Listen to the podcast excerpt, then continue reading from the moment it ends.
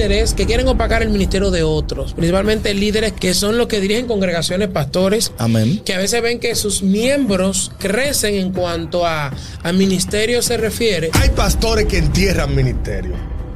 Ya, porque no hay que hablar de que, que pastores que, No, entierran vez, ministerio, ajá. haces de ministerio. Le echan tierra. Hay pastores que ven el talento de un miembro y lo echan en tierra. Le tiran polvito. Lo paran. Y no nutren Ya no predica más. No. Ya no enseña más. Ya tú no haces. Tú tengas un programa. No puedes tener ese programa. Oh. Tú eres, tú, tú eres el predicador exclusivo de la iglesia y no predicas ningún día. Ah, no, eh, eh, esto, eh, aquí hay que guayar la yuca, usted tiene que hacerlo usted. Entonces después viene, se va a una iglesia que no es de la sana doctrina, que eso lo vamos a tener en otro tema, lo que es sana doctrina y modernidad. Y se va por una iglesia moderna. Y dice, ah, no, que fulana se fue por una iglesia moderna. No, tú fuiste el culpable. Tú fuiste el culpable porque tú sabes que ella tenía el talento y tú no quieres invertir.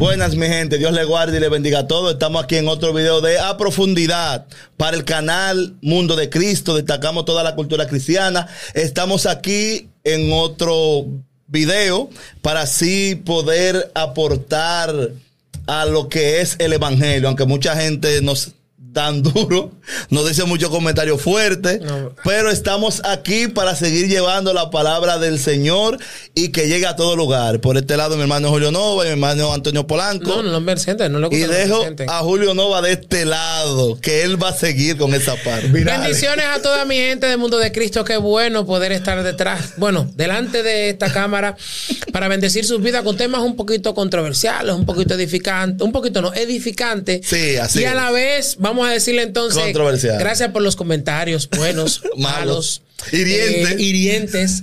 Pero como quiera vamos a seguir hacia adelante, o sea, no nos Amén, vamos a detener. amén, Y amén. aquí nosotros dialogando, aquí nosotros dentro de este, de este, de este clan de siervos, hemos decidido tratar ruda. un tema. Sí, un, te- un tema, un tema muy fuerte. un tema muy fuerte porque eso se ve el caso Sí. de líderes que quieren opacar el ministerio de otros, principalmente líderes que, que son los que dirigen congregaciones, pastores, Amén. que a veces ven que sus miembros crecen en cuanto a, a ministerio se refiere y son de los que quieren como, como aplastar, como opacarlo, como que ellos dicen como que lo ven como una competencia. Amén. Entonces yo a veces digo, yo digo, wow, pero qué mal se puede observar esto porque es un mal de la iglesia. Sí. Un mal querer competir, pero para opacarlos a ustedes. O sea, a mí me gusta la competencia. Quise dirá, ¿cómo así, Julio? La competencia a mí me encanta siempre y cuando todos lleguemos a la meta. Claro. La competencia me motiva a yo crecer Con más. el mismo objetivo. Exactamente. Ahora, lo que yo veo mal es un ejemplo que yo, mi competencia, ah, mira, Tony es predicador. Tú eres predicador, yo soy predicador, no, pero que Tony tiene una agenda y yo no, ¿qué es lo que pasa? Mira, Tony, estoy haciendo esto, está saliendo mucho, ¿qué es lo que pasa?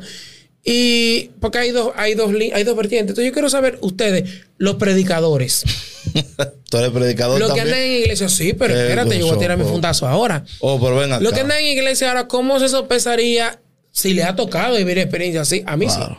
Yo, A mí sí, yo he mí. tenido mi, mi, A mí me ha tocado vivir una experiencia de una congregación que tuve que irme porque me sacaron.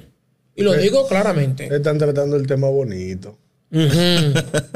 Bendiciones. Te dejamos los- la mejor parte para Bendiciones a los seguidores. Y a los perseguidores. Gracias a ustedes los perseguidores, porque los perseguidores son los que están más activos. Claro. Sí. Siempre. Y le bendecimos de una manera especial. Amén. Hay pastores que entierran ministerio. Ya, porque no hay que hablar de que, suave, que, que pastores que, No, que entierran otra vez, ministerio, ajá. haces de ministerio. Le echan tierra. y esto que era yo que le tenía la palabra. Ahí. Indignado. Es que, es que cuando yo me indigno, yo, yo, yo. Mira, la Biblia refleja una historia de dos hermanos. Sí. Y hubo un hermano que se murió sin tener hijos. Falleció sin tener hijos. Partió de esta tierra sin tener hijos. Y el otro hermano tenía el compromiso de a la esposa de ese hermano darle una heredad para que el hermano pueda tener una descendencia. Eso eran por, por- por esquemas históricos en aquel tiempo. eh, por el simple hecho de esa mujer ser esposa de ese hombre, los hijos que ella tenga eran hijos de ese hombre. Y ese hermano, por envidia, por eh, muchas cosas, cada vez que estaba con la mujer de ese hermano, porque el bárbaro la disfrutaba, Sí, claro. la echaba en tierra, Sí. despreciando O sea, la descendencia la tiraba en la descendencia del hermano.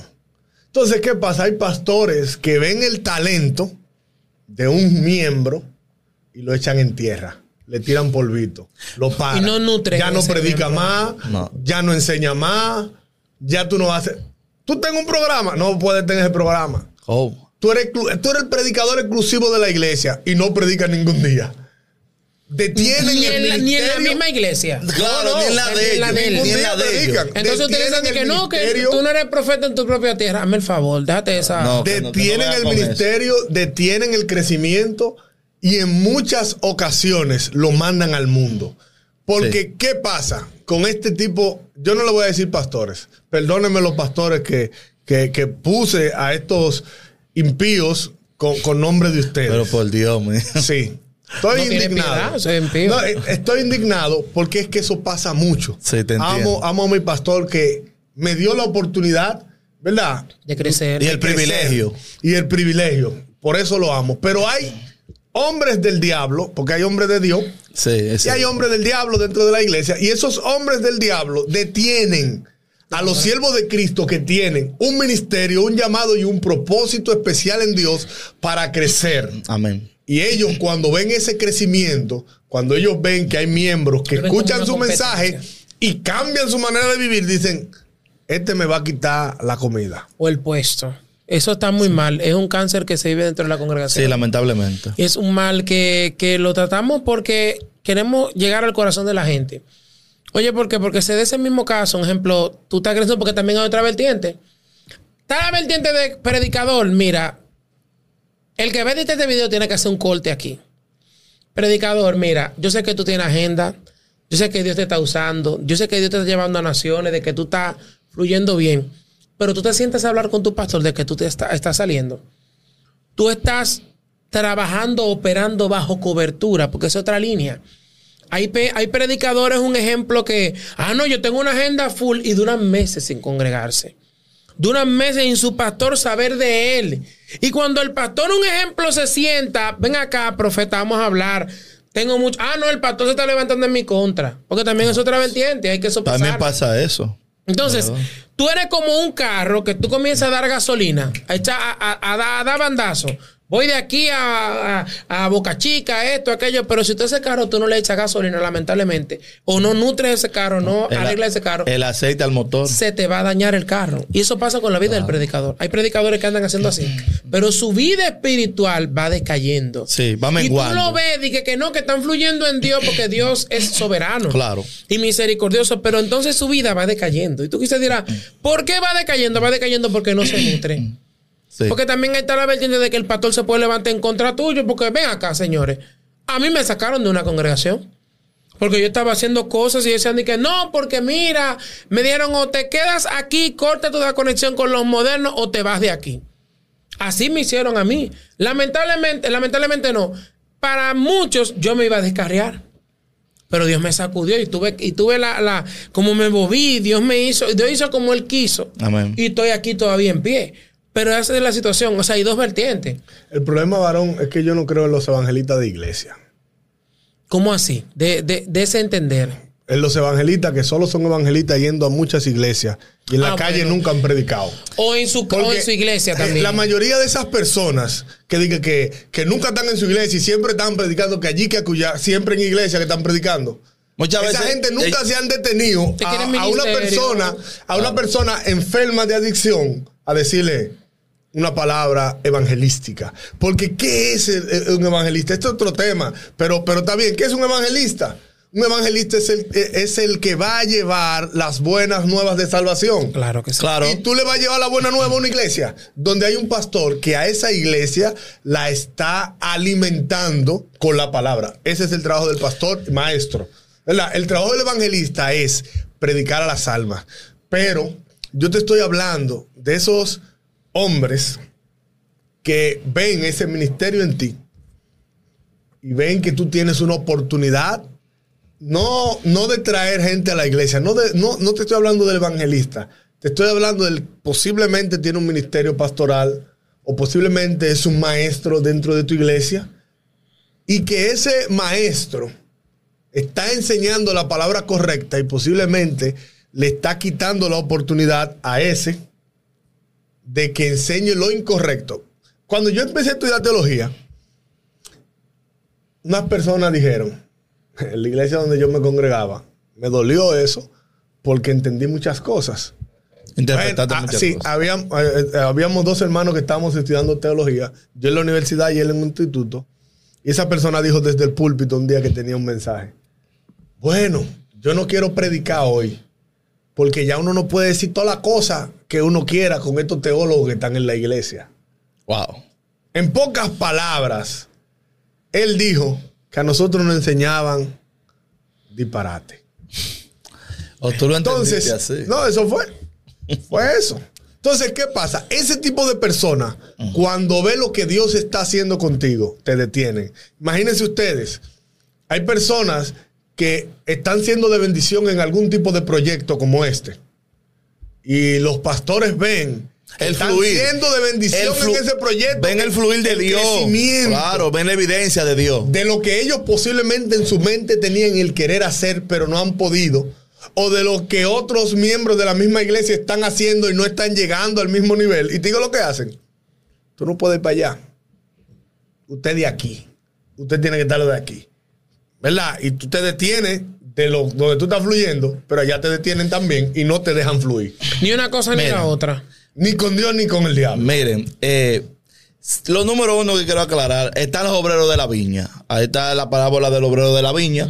Habla que unos fueron a trabajar a las 6 de la mañana, otros a las 9 de la mañana, otros a las 12 del día, a las 3 de la tarde y a las 5 de la tarde. A todos le pagaron igual. Al final de la jornada, lo que tú hagas para Dios, Dios es el que te va a pagar. Exactamente. Ahora, ¿qué acontece? Un pastor, yo quiero enfocarme en el área de los ministerios, no me voy a enfocar de que solamente en el área evangelística, quiero tratar lo que es el área de maestro, el área, por ejemplo, de, de lo que es evangelista, eh, el adorador, el músico también, porque todo eso son ministerios dentro de la congregación. Claro que sí. También el ministerio de intercesión, el de oración, que hay gente, no todo el mundo tiene ese don para hacer eso. Tú eres pastor de una iglesia. Eres pastor de una iglesia, pastorea, tiene 10 años pastoreando esa iglesia. De repente hicieron una campaña en un sitio, un día normal, porque las cosas no suceden en un día normal. Para nosotros, Dios tiene un plan establecido, hecho por Él. Y tú agarras en esa actividad, viene un evangelista que sea predica, se convirtieron un remanente que de 10. Ese día, es una actividad que se oró, se ayunó, se buscó a Dios y Dios se glorificó. Y de esos 10 permanecen ahí, van, permanecen los 10, supongamos. Pero de esos, de esos 10 que permanecen, ellos hay tres que Dios lo ungió con un ministerio de expansión. Porque está el ministerio interno y está el ministerio de expansión que es para salir. Hay ministerios que son para tú trabajar dentro de las congregaciones. Hay ministerios fuera. Sucede que esos muchachos o jóvenes o, o- o mujeres comienzan a buscar a Dios. No saben muchas cosas, pero comienzan a orar comienzan a ayunarse y le a buscar al Señor porque están enamorados del Señor, ¿verdad que sí? Y Dios comienza a darles que viene la palabra de ciencia, que viene la palabra de sabiduría, que de repente comienzan a leer la Biblia y Dios les va bajando rema y rema aquí, rema allí. Entonces los muchachos vienen y se levantan en Dios. Que está pasando algo en la iglesia, el chamaquito, la muchacha se levantó, dice Dios esto y esto y esto. De parte de Dios, que tú lo sabes, comenzaron a levantarse, salen a predicar, dan fruto, se bautizaron, salen a predicar con megáfono, dan tratado, ve, ve que tienen, tú ves que tienen un arrastre para las almas. ¿Qué pasa? Ahí entra el celo. Porque entonces yo, como yo no lo puedo hacer, como yo no lo puedo hacer, ah, no, fulano, eh, pastor, mire, me invitaron a tal sitio. No, no, usted no puede predicar, tú estás muy joven todavía. Pero que mira lo que Dios está haciendo. Y si tú sabes que evangelista, ¿por qué tú no lo pones a predicar? ¿Tú sabes qué pasó cuando yo me convertí? Cuando yo me convertí, Dios eh, me profetizó como al un, predicador de parte de Dios. Me profetizó aproximadamente como, no sé, como un mes tenía yo de convertido. Y él, y él dijo, yo veo un evangelista, un ministerio poderoso. Y en mi congregación, donde yo nací, a mí no me ponían a predicar. Yo predicaba en la calle y todo. Richie, ¿tú necesitabas que te pusieran a predicar? No, pero da pena cuando tú estás en una congregación que no tiene, más que no que tiene, que no tiene visión. ¿Cómo así? Porque tú sabes lo que da pena que los líderes le dijeran, eh, yo, eh, vamos a poner esta semana fulana a predicar, que yo quiero ver cómo fulana predica, habiendo evangelistas ahí, y habiendo gente que Dios ungió con el ministerio. No que todo el mundo predica, todo el mundo prede- puede predicar, pero no todo el mundo evangelista. Y no todo el mundo sabe dar la palabra claro, no todo el mundo tiene arrastre para las almas y no todo el mundo tiene el don de la predicación, porque el predicar es un don. Y cuando tú tienes ese ministerio de parte de Dios, tú fluyes solo. Por eso hay gente que dice, wow, pero tú hablas como un pastor, wow, tú hablas como un maestro, tú eres adorador, porque, porque Naturalmente porque hay una evidencia de Dios. Claro. Hay una evidencia, hasta lo impío lo ven, lo impío dice, pero mira, ve este muchacho, mira, es un evangelista, se le nota. ¿Y por qué? ¿Tú lo has visto predicando? No, es que hay una evidencia de parte de Dios. Entonces los pastores vienen y se ciñen en el término, toman el manto, no sé si es de la desigualdad, y tú, como en tu congregación, o, o quizás no te quieren apoyar, tú, porque es que Dios lo junta, manito, tú comienzas a buscar gente, tú, así, que comienzan a juntar. Está bien, es verdad, si yo puedo andar, si yo ando con una gente que está mal, ¿cuál es el deber tuyo como pastor? Entonces, si me ven acá, fulano, te juntes con fulano y fulano, porque yo tengo esa, esa enseñanza rara. O reúnete con el pastor de esa gente. Mire, el miembro mío, de ta- mi hijo, pues espiritualmente hablando, mi hijo anda así. Eh, ¿Qué podemos hacer? Vamos a reunirnos, vamos a enseñarle, vamos a pagarle un taller. Tú sabes que si en una congregación o en un concilio hay una muchacha que tiene una voz natural, hay gente que tiene una voz natural, manito, tú lo sabes. Señores, si tiene una voz natural, hagan un esfuerzo y, y- mire, esta muchacha tiene algo especial de parte de Dios. Vamos a reunir, vamos a, a- a invertir en ella pa- para el reino, para, para que ella Eso hace grabe. que la congregación crezca. ¿Me entiendes? Y hace el concilio, para que ella venga, ya casi termino, para que ella venga y grabe. Y el pueblo de Dios sea bendecido. Ah, no, eh, eh, esto, eh, aquí hay que guayar la yuca, usted tiene que hacerlo usted. Entonces después viene, se va a una iglesia que no es de la sana doctrina, que eso lo vamos a tener en otro tema, lo que es sana doctrina y modernidad. Y se va por una iglesia moderna. Y dice, ah, no, que fulana se fue por una iglesia moderna. No, tú fuiste el culpable. Tú fuiste el culpable porque tú sabes que ella tenía el talento y tú no quieres invertir. Porque lamentablemente muchos de nosotros se nos enseñan el que, que nosotros, por ejemplo, Dios nos da un ministerio y tenemos nosotros que salir solos. Ah, no, tú tienes que, que buscar a Dios, eh, ábrete la puerta tú. Ajá. Entonces después cuando Dios me abre la puerta, entonces tú vienes y me la cierras. No, varón, usted no puede predicar tal día. Yo no acepto que tal día y tal día a mí me falten miembros aquí. Ah, pero es que a mí este ministerio me lo dio Dios. Esto no es mío. Esto, como dice Juan, eh, eh, Juan Bautista, el hombre no puede recibir nada si no le he dado del cielo. Mira, algo que yo admiro mucho de una adoradora, que voy a admitir el nombre por respeto, esa adoradora eh, lanzó su concierto, yo lo vi online, su concierto, porque fue en Estados Unidos, y ella mencionaba a su pastora con un gozo tan, tan chévere. Genuino. Decía, mi pastora de muchos años, mi pastora, mi pastora, porque ella, des- ella dio uno de sus testimonios, que su pastora, cuando ella estaba iniciando en la que es el canto, la pastora canta también. No ha hecho de que cosa, pero la pastora canta y su pastora le enseñó, su pastora la llevó a cosas de música, o sea, invirtió hoy en día, esa mujer es internacional. Y la pastora está en su misma iglesia, pero ella da gloria a Dios por la iglesia, o sea, por, por, esa pastora que Dios le dio. Eso regocija. Y eso que pasa, mira, lo que pasa es que los ministros, los pastores, no quieren invertir en la gente. Lo primero es que yo, si Dios me llevaría, bueno, Te a llevará. ese- a, a ese no, pero no me gusta el pastorado, pero yo creo que yo invertiría en la gente. Vamos a ver qué tú tienes para claro, qué talento hay. ¿Qué talento tienes? Que eso me ayuda a crecer la iglesia. Vamos a sentarnos. Vamos a darte oportunidad a crecer. Señores, hay predicadores que también duran mucho en congregaciones en su misma iglesia que no predican. Sí. Y eso es que los pastores no le dan seguimiento a los predicadores. No se sientan con ellos, no dialogan con ellos. No, no, no vamos a ver qué tiene. Entonces también es otra cosa. Espérate, vamos a ver también, eso pasa en las iglesias. El predicador del, del momento. Sí. Yo tengo en mi, de mi congregación un ejemplo, 10 predicadores. Ah, pero de esos 10 predicadores está predicando nítido Antonio. Antonio es el que baja la... El, rema, que anda con la nube. Ah, pero Antonio yo lo voy a poner, tú sabes, el primer predicador que me llega a la mente es Antonio. ¿Y los otros nueve? ¿Para cuándo? ¿Para cuándo? ¿Y los otros qué pasará con ellos? Porque, ah, no, porque yo no le pongo la- la- el altar, porque el altar, eh, eh, esto, pero si hace algo imperfecto, pero tú te has sentado con él en otro lugar para saber cuáles son sus imperfecciones. Fíjate, Y la así- Biblia. y así que se educa. La Biblia dice Jeremías 23, 1. Hay de los pastores que destruyen y dispersan las ovejas de mi rebaño, dice Jehová. Por tanto, así ha dicho Jehová Dios de Israel, a los pastores que apacientan mi pueblo. Vosotros dispersasteis mis ovejas y las dispersasteis. Y yo no las había cuidado. He aquí que yo castigo la maldad de vuestras obras, dice Jehová.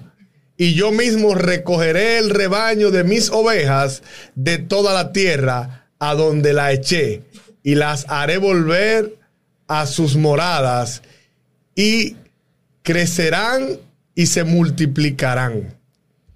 Fíjense, cuando un pastor hace daño a las ovejas, hace daño a los siervos, hace daño a los miembros de una iglesia, La- el las oyere. personas tienden a irse. Claro.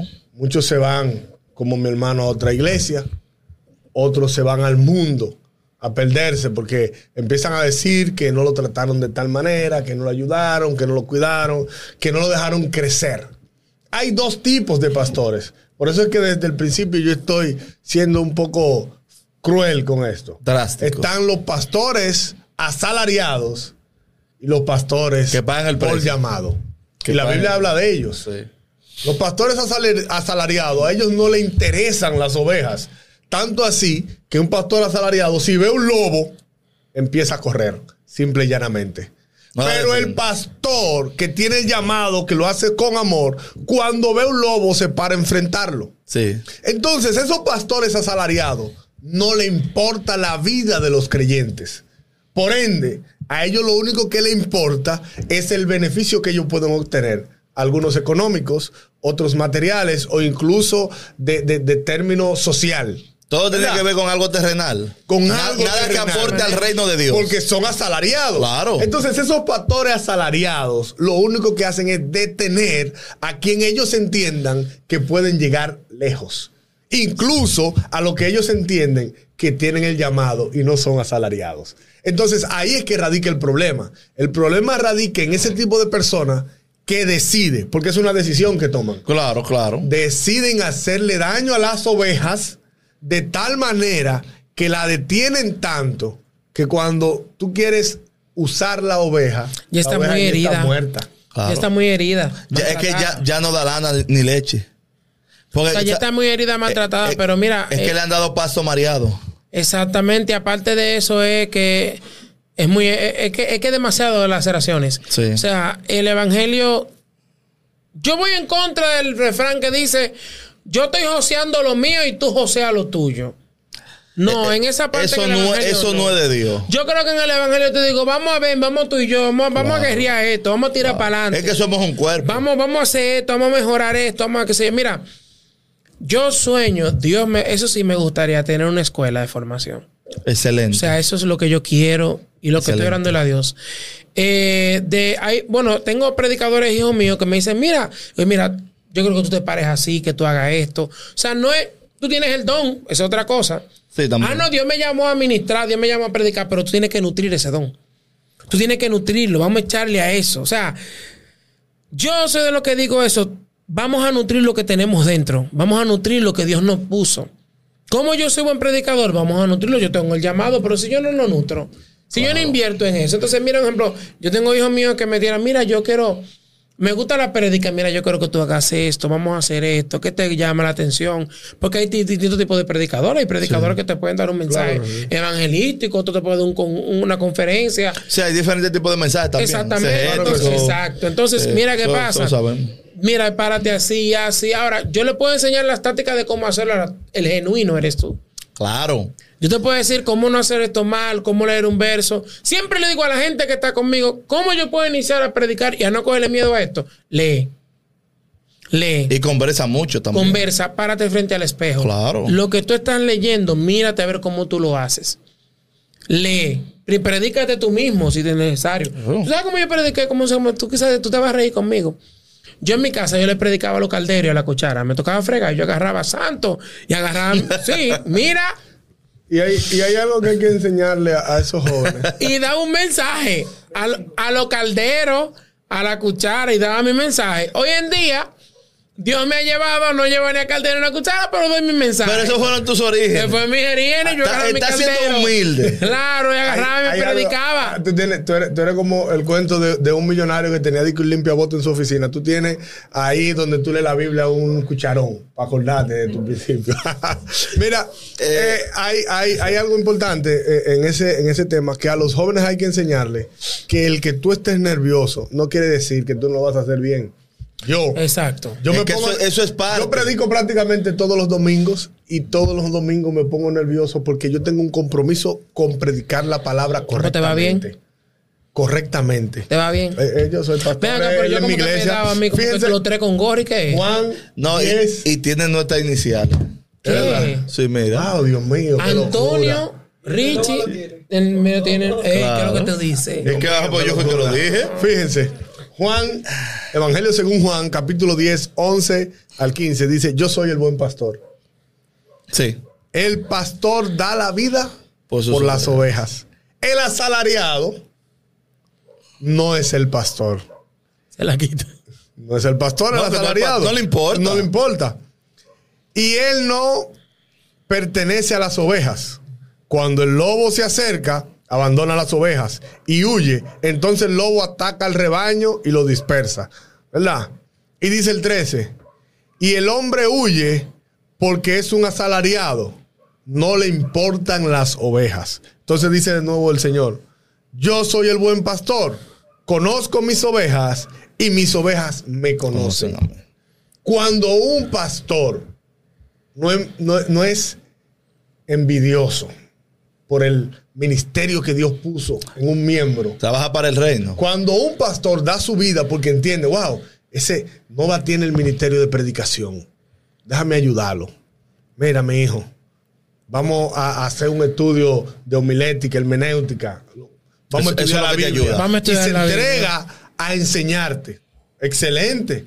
Pero cuando es asalariado, a él no le importa que cuando tú un día predicaste, dijiste cosas incorrectas. No le interesa. No le interesa que te abuchen o que digan que tú no eres buen predicador. Tú tienes el llamado. Claro. Pero él no lo conoce porque no es pastor.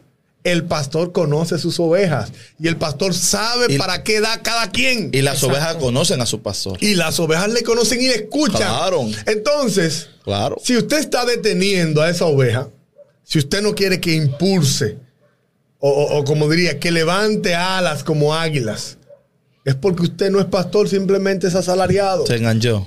Se enganchó. Y si usted se enganchó, usted va a tener su recompensa aquí en la tierra y su castigo en el día del juicio. Todo el pastor que detiene el ministerio de un miembro tendrá su recompensa Así En el día final. del juicio. Así es. Miren, eh, pri- lo número uno es que Cristo, cuando llamó a sus discípulos, lo número uno fue que los llamó. Después que los llamó, los capacitó. Y después que los Los capacitó, envió. los envió. Exacto. O sea, hay un orden. Cristo, como buen pastor, como tú leías, hermanito, y conforme a lo que estamos hablando también, Julio, Cristo capacitó primero, lo llama, lo capacita o lo educa, que es lo mismo, y después lo envía. Ese fue el modelo que dejó Cristo. Así es. Usted como pastor de una congregación, ahora no que estamos a decir, quizás hay pastores que no ven, ahora te- no van a decir ahora cómo yo voy a pastorear. ¿Cómo pastorear? No, estoy hablando del área de los ministerios de gente que llegan en el área ministerial. Aquí somos gente de ministerio los que estamos aquí. Aquí somos gente ungida. Tony está ungido como pastor, yo estoy ungido como evangelista. Y Julio Nova está ungido también como líder y como adorador. Y quizás hay varios... Como que este tigre me mete en vaina. ¿Sabes qué? Así que te da miedo decirlo. Entonces, ¿qué, qué es lo que yo Para quiero decir? No lo- yo no estoy diciendo eso para vanagloria, porque a mí no me interesa eso. Y la gente que me conoce sabe que yo no soy así, ni me interesa eso. Incluso yo por eso las redes a veces me comentan y yo ni hablo mucho porque yo no soy gente de esa. Yo entiendo que yo hago algo para Dios y si lo hice con e- esta mano, esta no lo sabe. Así yo creo en Dios y así he vivido mi vida en el Evangelio, que hago la cosa en el anonimato y Dios cuando la quiere hacer reducir, Él lo hace. Porque yo lo que soy, en pocas palabras, digamos, un empleado de Dios. Se podría decir así. ¿Qué le quiero decir con eso? Señores, vuelvo y lo digo, valga la redundancia. Si hay una persona con ministerio en su congregación, no le estanque, ayúdela. Si usted ve que ese joven va a orar a la iglesia y está orando, buscando a Dios, y va una jovencita a orar, ah, no, que aquí no pueden estar un hombre y una mujer, manden un, un oficial. a la iglesia. O enséñelo, o, ense- Claro. o enséñelo, O pongan un enséñelo- horario. o enséñelo a que ellos puedan tener la capacidad Claro. De que estén en la iglesia Claro. Sí. y que no pequen. porque- Pero supongamos, está bien, pero Hay mientras que tanto. Claro, pero que mientras tanto. Mírame, Dios mío, tú sabes locura. que todo puede pasar. No, Sí, pero, pero- pero, pero lo No, que y yo más ahora digo como es- la selva está Claro, mintiendo. claro. pero lo que yo digo es que lo enseñe. Que se. ¿verdad? Por eso hablé de, de la educación. Sí, por eso. O que, como tú dijiste, o que le ponga a, a un líder que vaya con O a un ellos, o un horario, claro. o el que le enseñe, o que Eh, haga. sí. ¿Verdad? Entonces, ¿qué quiero decir? Entonces, concerniente a eso, está pasando eso, yo está buscando a Dios y la jovencita también quiere buscar a Dios, que no están en eso, pero que el enemigo tiende y puede pasar porque mientras más tú buscas a Dios es que vienen las tentaciones. Oye. Manda un oficial. O miren, me dice, yo voy a agarrar, mire, yo voy a orar con, con, con ustedes. Yo, yo eh, conozco un pastor, no voy a mencionar el nombre, que él agarró a dos muchachos, jovencitos que se convirtieron de la calle. Y él agarró y comenzó a buscar a Dios con ellos.